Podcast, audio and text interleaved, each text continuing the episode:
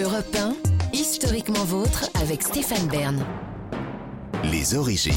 Pour clore cette émission, on remonte aux origines, toujours avec Jean-Luc Lemoyne, Olivier Pouls, et maintenant avec vous, David Castel-Lopez. Et je vais vous parler des voyages organisés. Exactement.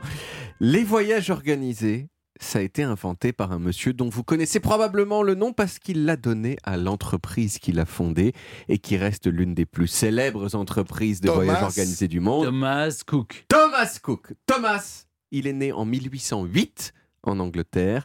Il a arrêté l'école à 10 ans et il a fait plein de métiers. Il était menuisier, imprimeur et puis il est devenu missionnaire. Et il s'est passé, il s'est passionné, pardon, pour une cause qui est depuis largement tombée en désuétude, la lutte contre l'alcool.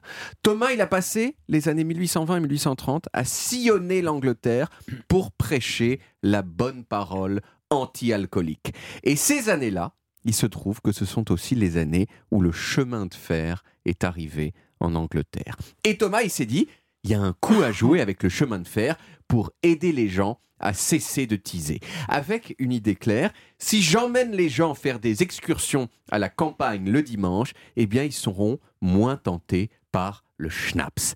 Et le 5 juillet 1841, il y a 182 ans, Thomas a lancé le premier voyage organisé de l'histoire du monde.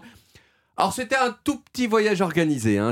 Il a pris des gens qui habitaient Leicester, euh, principalement des alcooliques repentis et des militants de la tempérance, et il les a amenés à Loughborough, à moins de 20 km du point de départ. Ils ont voyagé dans des wagons à ciel ouvert, ils ont bu du thé dans un parc, ils ont pique-niqué, ils ont joué au cricket et ils ont écouté des ecclésiastiques parler des ravages de l'agneau. Bon, c'est pas tout à fait euh, la semaine tout compris au Club Med de Djerba, mais c'était un bon début, un petit voyage le dimanche à Loughborough. Ça a très bien marché. Et donc Thomas, il a recommencé régulièrement. Et puis à un moment, il s'est dit, attends, mais si je faisais ça non pas pour euh, la cause euh, anti-tease, mais plutôt pour me faire de la bonne moula.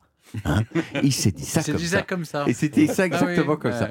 Et ça tombait encore une fois bien parce que dans ces années 1840, il y avait une nouvelle classe de gens, la classe moyenne, qui s'était enrichie suffisamment avec la révolution industrielle pour avoir un petit peu d'argent pour les loisirs et en particulier pour les voyages.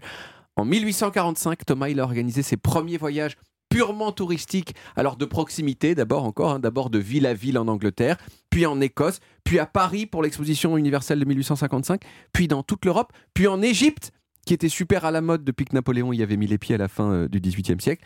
C'est Thomas qui a fait construire euh, spécialement pour La ses clients l'hôtel Old Cataract à Assouan, euh, qui existe toujours aujourd'hui, que Oui. peut-être vous connaissez. Il y avait Oui, François Mitterrand qui l'aimait beaucoup, ce- Oui, cet hôtel. Face Puis- à l'île. Exactement. Puis aux États-Unis, puis il a carrément organisé des voyages autour du monde, le tour du monde en entier, des, voy- des- des gigantesques voyages organisés qui duraient plus de 200 jours.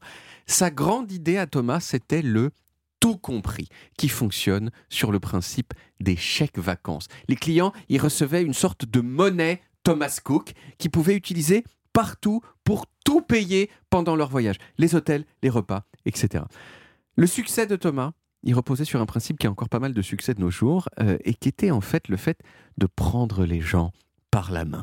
Et c'était particulièrement important au 19e siècle, où les gens, ils avaient souvent jamais bougé de leur ville, et tout à coup, ils se retrouvaient à l'autre bout du monde. Eh bien, Thomas Cook, il était là pour les rassurer en leur disant tout va bien, et ça marchait super bien. Thomas Cook, euh, l'agence, a traversé le 20e siècle comme la plus célèbre des agences de voyage du monde. Et Mais vous vous souvenez peut-être Ouais. de ce qui s'est passé en 2019. Ouais. Thomas Cook a fait faillite et brusquement, tous les gens qui étaient en train de faire un voyage Thomas Cook dans le monde ont dû être rapatriés chez eux. Alors, 100 ouais. 150, oui, 150 000 personnes. C'est le plus grand rapatriement de civils en Angleterre de l'histoire en temps de paix. Bon, depuis, Thomas Cook a été racheté par une entreprise chinoise qui s'appelle Fosun et qui possède aussi le Club Med.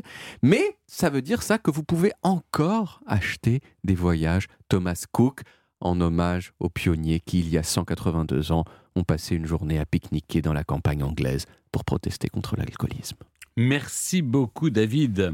On retrouve les origines en podcast sur toutes les applis audio et en vidéo sur YouTube Dailymotion et sur le site europe1.fr où vous pouvez également retrouver toutes nos émissions.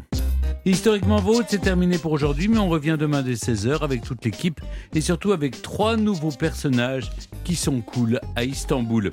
L'écrivain et marin dont on commémore le centenaire de la disparition, Pierre Loti, un amoureux du monde qui était un peu partout chez lui. Puis le chanteur turc qui a chanté Istanbul et nous a conseillé aussi de monter là-haut si on va à Rio, Dario Moreno. Et vous, Jean-Luc, vous nous raconterez celui qui semble plus que cool à Istanbul. Oui, alors pour la première fois de la saison, qui touche bientôt à sa fin, je vais faire le portrait d'un chien.